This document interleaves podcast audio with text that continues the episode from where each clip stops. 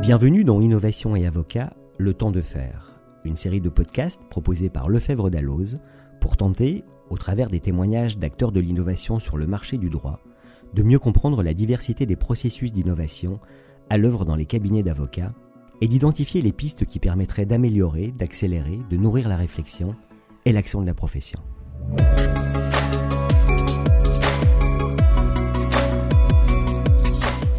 La diversité de la profession d'avocat est une richesse. Et au cours des différents chapitres qui jalonnent nos podcasts Innovation et Avocat le temps de faire, nous avons pu constater les efforts qui pourraient être réalisés dans l'avenir. Reste que, déjà, certains confrères et acteurs du droit innovent. Pour partager leur parcours et identifier les idées que vous pourriez vous approprier, nous avons invité Camille Steinhorn, directrice de l'innovation Lefebvre-Saru. Bonjour Camille. Bonjour Laurent. Merci d'avoir répondu à notre invitation. Merci de m'accueillir. Camille, avant de, euh, avant de plonger dans le, dans le sujet, euh, est-ce que tu peux te présenter, s'il te plaît? Oui, je suis Camille Steinhorn, directrice de l'innovation dans le groupe Lefebvre-Saru à l'échelle européenne. Auparavant, euh, je m'occupais chez Dalloz de la direction universitaire et librairie et avant cela, j'avais passé une quinzaine d'années euh, euh, en accompagnant notamment des grands groupes, euh, des médias ou, du voyage dans leur transformation digitale.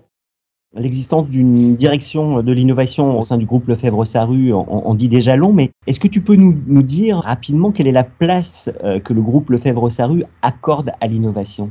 Oui, le groupe Lefebvre-Saru accorde une place absolument majeure à, l'innovation puisque c'est euh, l'un des trois piliers de sa stratégie aux côtés de l'expérience client et de l'expérience collaborateur.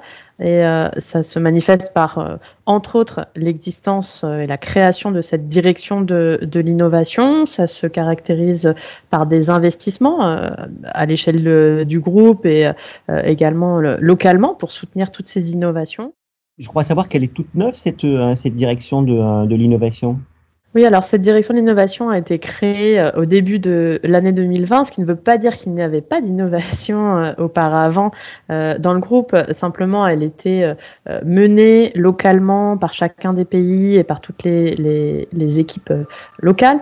Euh, là, l'idée de cette euh, création, c'est d'avoir une entité euh, qui permet de mutualiser l'ensemble des efforts et d'impulser quelque chose à l'échelle européenne et, de faire circuler tous ces travaux et de, s'appuyer sur ces différentes visions des marchés, sur ces différentes maturités, sur ces différentes façons de voir le monde du droit et de la fiscalité à l'échelle européenne, on peut peut-être rappeler, euh, Camille, que effectivement le, groupe Lefebvre Saru est implanté euh, bien évidemment en France, mais dans divers euh, autres États de, l'Union européenne.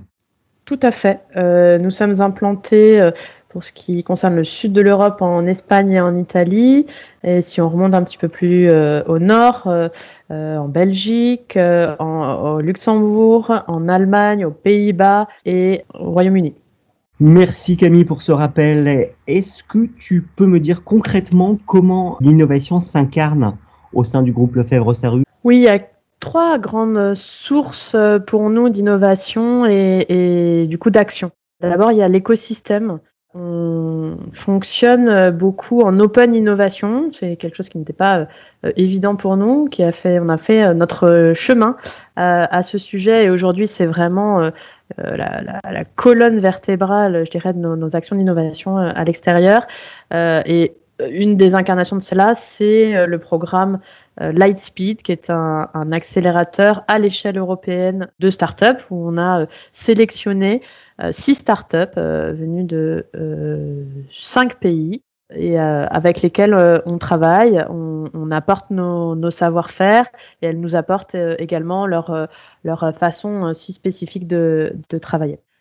Nous avons également un deuxième, une deuxième source qui est bah, l'interne, nos collaborateurs qui sont au quotidien au contact du marché. Là, on a deux exemples qui peuvent être intéressants. On a un programme d'intrapreneuriat qu'on vient de lancer qui, là, n'est pas tellement de l'accélération, mais de l'incubation. Donc, on, va chercher les collaborateurs qui, qui se sentent peut-être un peu des âmes d'entrepreneurs et, plein de plein d'idées et de créativité. On va leur donner les moyens de développer des, projets euh, parfois très disruptifs.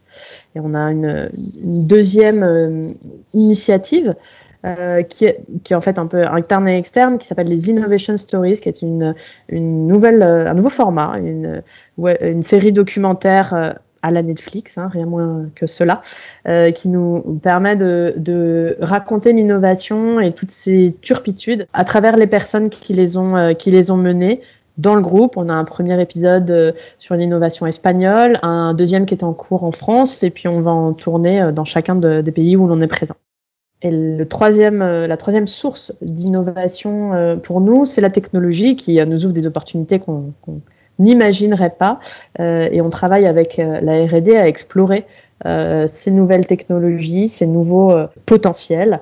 Et euh, là, d'ailleurs, on vient d'ouvrir l'un de ces outils qui s'appelle OKDoc aux, testeurs externes et qui est un, outil de recherche absolument révolutionnaire qui allie la, puissance de Google et la fiabilité des contenus Lefebvre-Servu.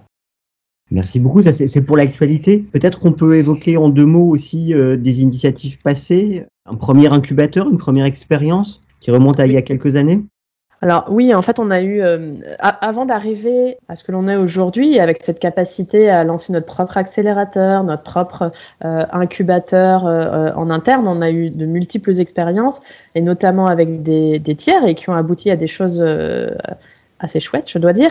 Euh, notamment, euh, je voudrais m'arrêter sur le, le programme euh, Droit du travail 3.0 qu'on a lancé avec Matrice, qui nous a permis d'identifier de brillants, de brillants étudiants qui sont qui ont monté de, de, de brillants projets et avec l'un d'entre eux, Opus, on a monté une société commune, Opus by Lefebvre d'Alloz, et, et, concrètement, le, le projet c'est un, un un, outil euh, de, de, rédaction de contrat de travail dans lequel on, vérifie en live, en direct, pendant que l'on rédige, la conformité non seulement à la loi, mais aussi aux, conventions collectives. Et tout cela avec euh, une, UX, une ergonomie euh, qui, est, qui est à faire pâlir les meilleurs ergonomes sur Terre. Très bien, merci. Voilà, quelle est la place des avocats? On sait que Lefebvre-Servu est un, est un groupe qui s'adresse aux professionnels du chiffre et du droit. Quelle est la, la, la place des avocats dans, ta démarche d'innovation euh, au sein de, l'EFF Pour nous, les avocats, euh, c'est nos clients historiques, donc des clients euh, majeurs, des clients que j'ai beaucoup côtoyés quand j'étais moi-même chez, chez Dalloz et pour lesquels on construit beaucoup de choses. On construit euh, notamment euh, des, euh, des, des, projets qui vont dans le, sens de, de la réalisation de, tâches, la production de services, plutôt que simplement l'apport de, de, contenu. Opus en est un exemple patent. OKDoc, dont je, je parlais tout, tout à l'heure, en est un aussi. C'est vraiment un moteur de recherche qui est fait pour les avocats, d'ailleurs testé pour, par euh, des avocats de, tout type. On co-construit avec eux. En fait, on a, euh, c'est toujours pour nous évidemment euh,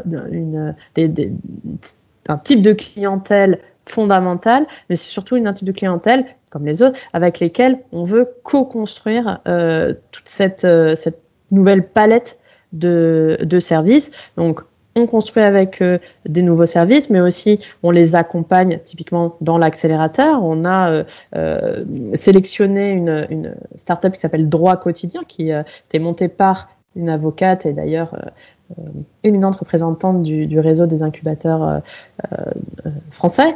donc voilà, pour nous, on construit avec les avocats, on teste avec les avocats, on accompagne toujours les avocats dans leurs innovations et puis dans les nôtres qui ne font que servir finalement euh, leur, euh, leur quotidien. Comment nous accueille-t-il? Est-ce qu'on sent de l'appétence la, de dans ces démarches co-constructives du côté de la profession? Alors oui, généralement, on n'a aucune difficulté à trouver des gens qui ont envie de construire avec nous, de donner leur avis, de tester. Ce qui est intéressant, c'est que je dois dire que c'est euh, un public de testeurs qui est très exigeant, euh, sans doute le plus exigeant de, de tous, mais c'est très bien. On a besoin de cela, on a besoin d'avoir d'avoir des testeurs rigoureux et qui qui émettent toutes les critiques qu'il y a qu'il y a à émettre. mais je veux dire que tous les avocats avec lesquels on est en contact, en tout cas la direction de l'innovation, sont pour nous comme des sont des boosters. Euh, sont des, des gens qui, qui, nous, qui nous dynamisent, qui nous, euh, pardon pour le franglish, mais qui nous, qui nous challenge vraiment, qui nous poussent toujours un cran plus loin. Et c'est juste ce qu'on cherche. Merci beaucoup Camille d'avoir répondu euh, à mes questions. Merci Laurent, à toi pour ton invitation. Et à très bientôt. À bientôt.